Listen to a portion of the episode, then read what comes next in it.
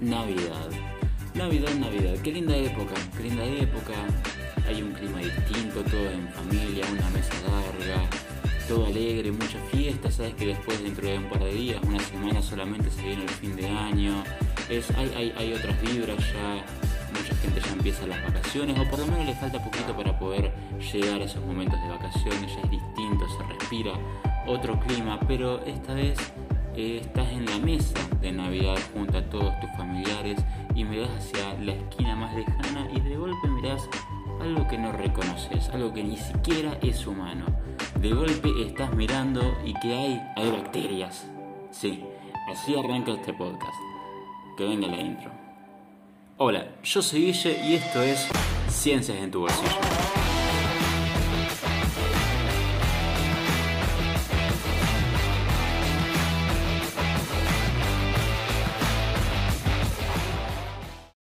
Bacterias, bacterias, bacterias. Una relación un poco confusa, malentendida, que dependiendo de donde vos la mires puede pasar de ser a la relación del amor más recíproco del que jamás hayas escuchado, a pasar de ser de un momento a otro la relación más tóxica de tu vida. así, no hay un parate en el medio. Puede ser una cosa o la otra. Pero como siempre, todo mi querido oyente, depende de la perspectiva. Cuando yo te menciono la palabra bacteria, ¿qué es lo que se te viene a la cabeza? ¿Sería algo, un ser vivo? Sí, hasta ahí vamos. Eh, algo muy chiquito. Y te pregunto, ¿tendrá alguna relación este ser vivo, esta bacteria, este organismo súper chiquito con nosotros? ¿Tendrá algo que ver? Y la verdad es que sí, te voy a contar que sí, que además de que también somos súper diferentes de las bacterias, hay muchos puntos que tenemos en común y eh, la verdad es que se podría decir que evolutivamente estamos emparentados con ellos. Esto es así, resulta que los humanos, es decir, yo humano que te estoy hablando, vos humano que me estás escuchando, todos tus humanos familiares y también otros seres vivos como podrían ser tus mascotas o cualquier animal que hayas visto o planta están formados por algo que se llaman células y en particular por células eucariotas. Las células eucariotas tienen de particular, entre otras cosas, que tienen algo que se llama núcleo y es un núcleo definido. El núcleo es donde se encuentra de la célula. Imaginemos la célula como una cosa redonda, ¿no?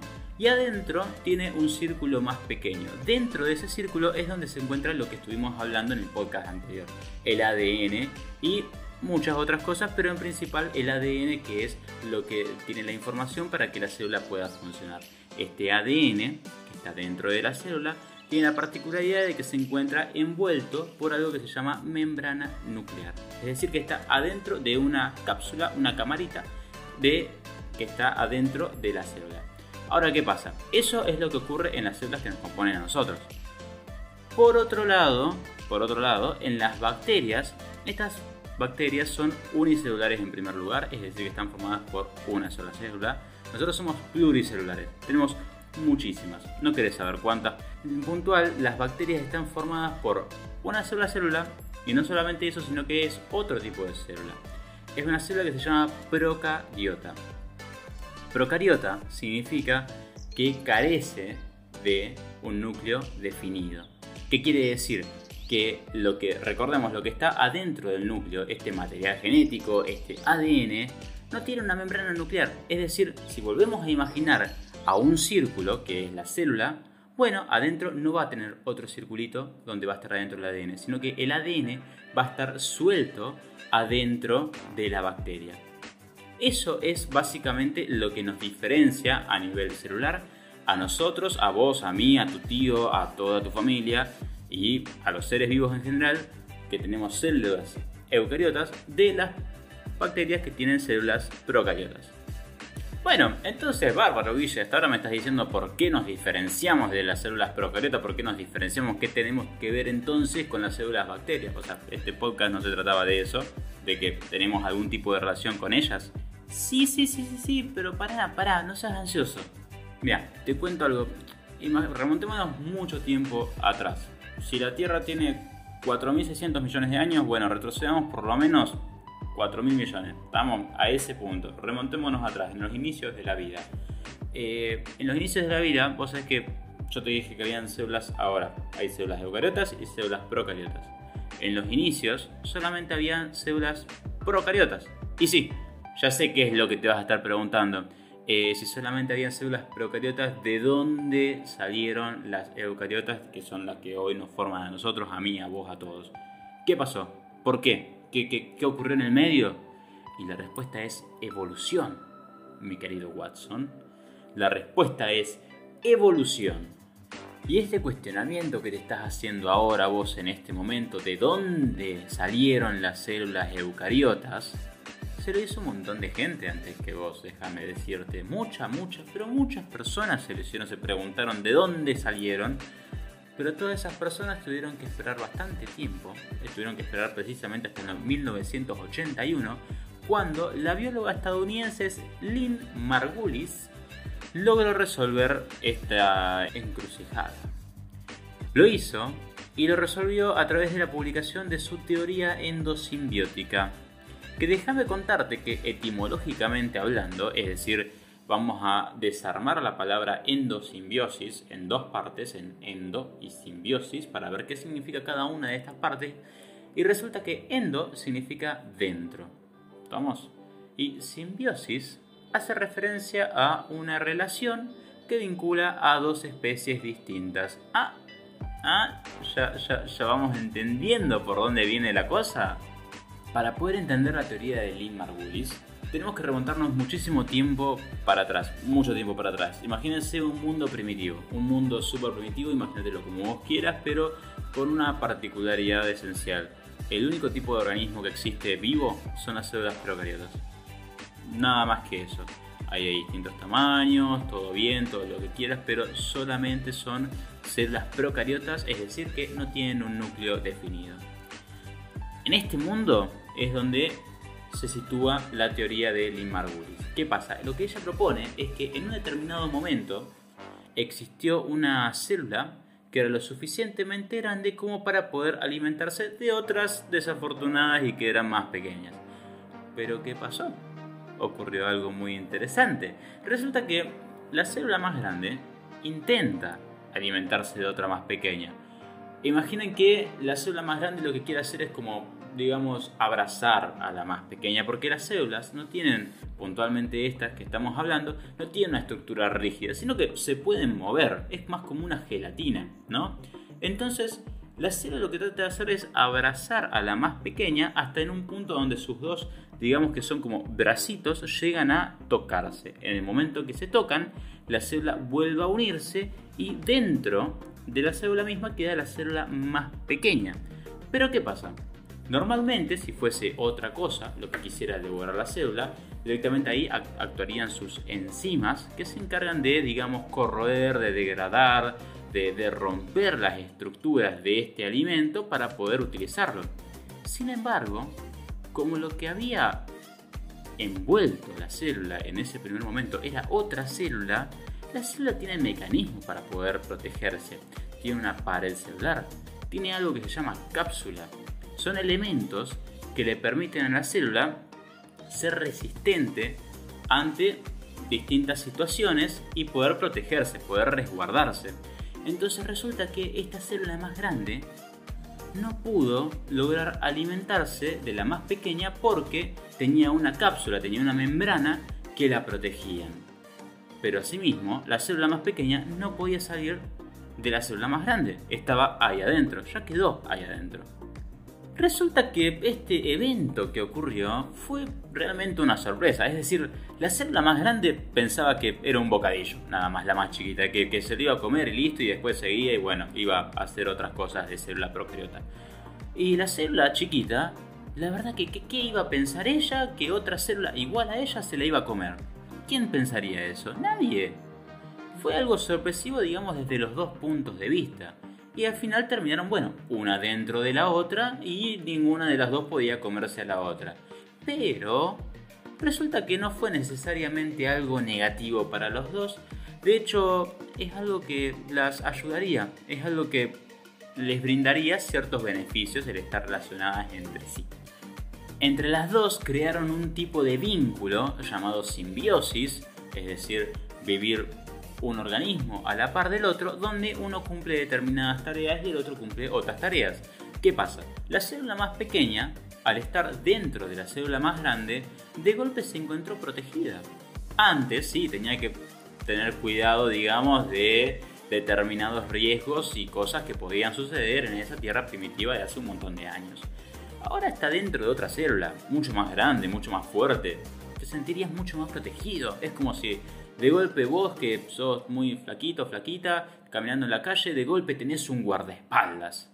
Muy grande y muy grandote. Eh, te vas a sentir mucho más protegido. ¿Y qué pasa? La célula más grande tiene de golpe a una célula más pequeña que al estar adentro de ella cumple funciones que le sirven a ella. De golpe, esta célula más pequeña dejó de ser llamada célula para ser llamada organela. Las organelas que están dentro de las células vendrían a ser en cierto sentido como si lo comparáramos como los órganos que están dentro de nuestro cuerpo. Son elementos específicos que realizan tareas específicas. Mira, si tuviésemos que buscarle un ejemplo a esta teoría para tratar de hacerla un poco más tangible, de traerla más cerca de nosotros, imagínate lo siguiente, imagínate un edificio muy grande, muy lindo, el que más te guste, con terraza, balcón, todo. Eh, pero, pero, pero, pero, vos no tenés dinero, o por lo menos no te alcanza el dinero para poder pagar el alquiler.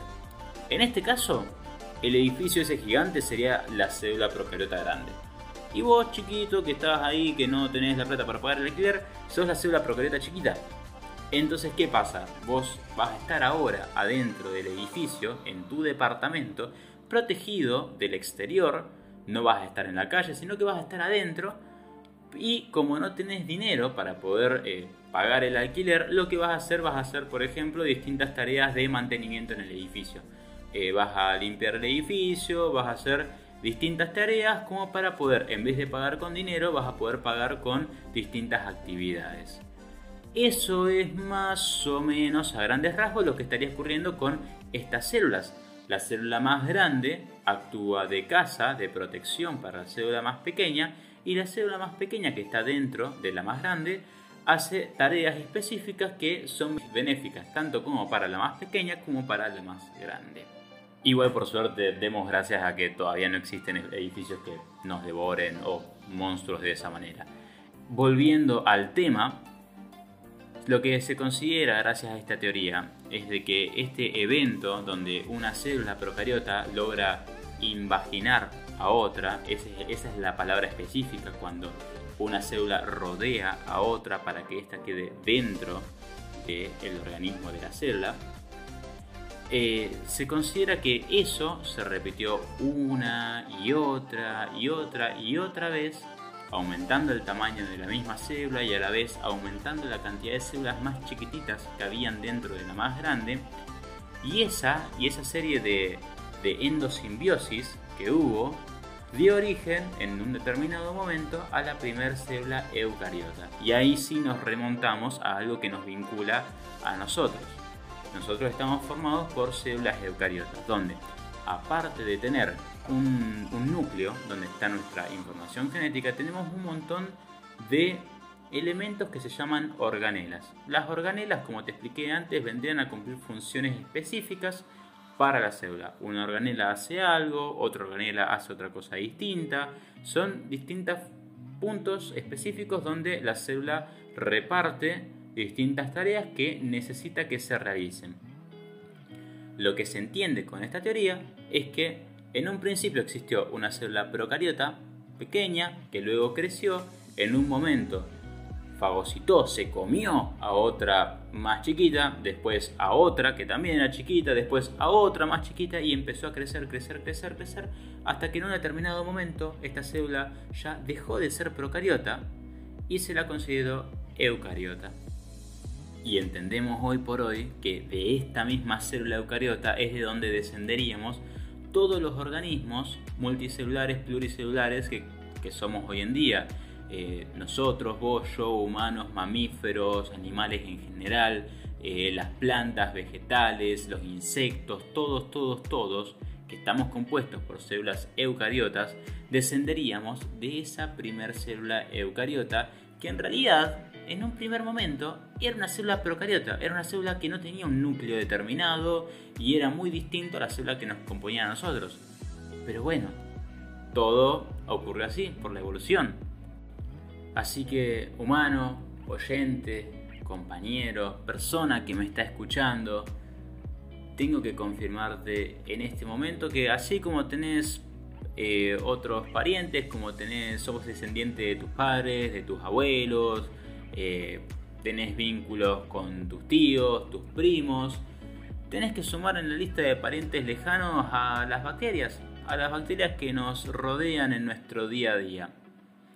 Y la verdad, déjame decirte que las bacterias son muchísimos más cercanas que todos esos tíos y primos que nada más los visitas cuando hay una fiesta de Navidad, cuando una, no sé, una vez al año o menos.